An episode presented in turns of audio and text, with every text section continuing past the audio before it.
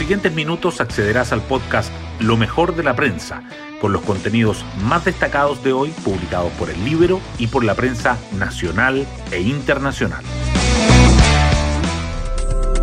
Buenos días, soy Magdalena Olea y hoy viernes 10 de diciembre les contamos que a las 8 comenzó el debate presidencial de la Archi, donde se encuentran los candidatos Gabriel Boric y José Antonio Cast. Es el primero de los dos foros que se realizarán antes de la segunda vuelta. La ocasión es una buena oportunidad para que cada banderado profundice sus posturas. Por un lado, José Antonio Cast lanzó esta semana su plan de gobierno en el que se enfoca más al centro que la primera vuelta. En tanto, Boric entregó su nuevo programa económico que si bien dicen que busca cierta moderación, preserva las huellas del Partido Comunista en sus propuestas sobre las AFP y las ISAPRES. Las portadas del día. Los titulares principales de los diarios siguen abordando diferentes temas. El Mercurio destaca que la propuesta del gobierno de una pensión garantizada universal recibe una favorable acogida de sectores políticos y técnicos. La tercera resalta que 3 millones de rezagados de la vacunación contra el COVID-19 tienen tres semanas antes de que se bloquee su pase de movilidad. El diario financiero subraya los motivos de AES Corporation para ir por todo AES Andes y el visto bueno que dieron los directores de la eléctrica. Además, el Mercurio y la Tercera le dedican su foto al presidente Piñera promulgando la histórica ley de matrimonio igualitario. La segunda vuelta presidencial también se mantiene y Mercurio señala que los expertos aseguran que no hay cambios de fondo en los ajustes presentados al plan económico de Boric. Y la tercera remarca cómo se preparan Boric y Kast para los debates en la recta final de la elección. La Convención Constitucional vuelve a las portadas. El Mercurio dice que los constituyentes se dividen sobre la opción de reducir el periodo presidencial y que las diferencias tensionan la relación entre los distintos representantes de los pueblos originarios. La tercera agrega reformar o eliminar el Tribunal Constitucional, las posturas que asoman en la Convención. Además, el Mercurio informa que la violencia en el sur impide a los pequeños agricultores acceder a los programas y beneficios de INDAP y que la presión de las potencias y organismos internacionales por los derechos humanos le abren un frente al régimen chino. La tercera resalta que Chile lidera el consumo de bebidas sin azúcar en América Latina que un incendio en Castro causa severos daños a un gran número de viviendas y que 570.000 chilenos se vacunaron con Cancino, pero Estados Unidos y Europa no permite su ingreso. El Libero subraya que los médicos acusan que Isquia Siches estaba en Cuba cuando se acordó la auditoría al Colmer. Temas del Libero. La periodista del Libero Diana Lozano nos cuenta sobre AFP e ISAPRES, las huellas del Partido Comunista que se quedaron en el programa de Boric.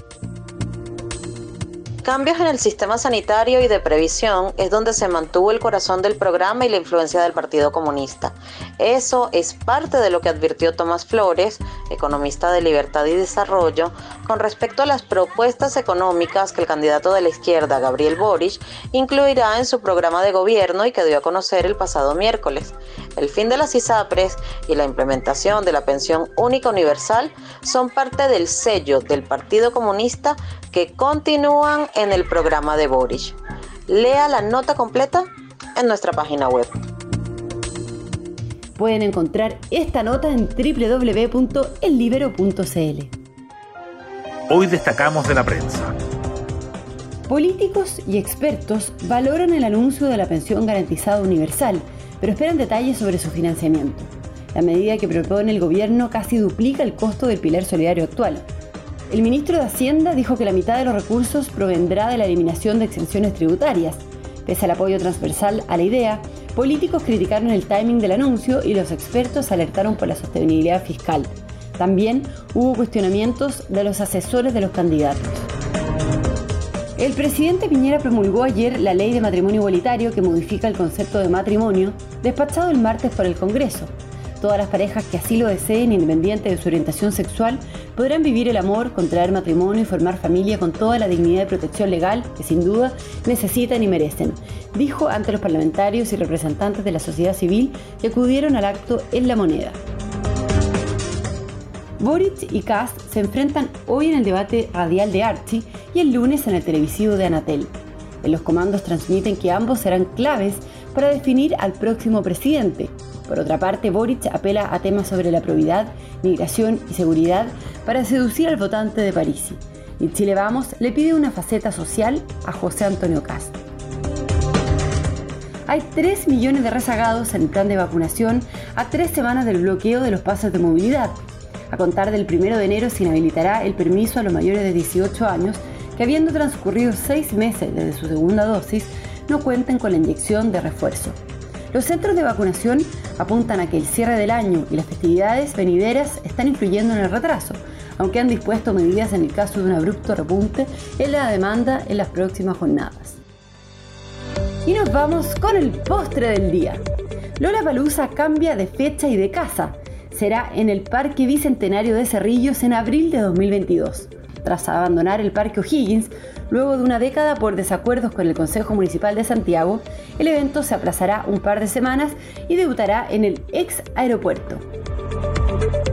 Bueno, yo me despido, espero que tengan un muy buen fin de semana y nos volvemos a encontrar el lunes en un nuevo podcast, Lo mejor de la prensa.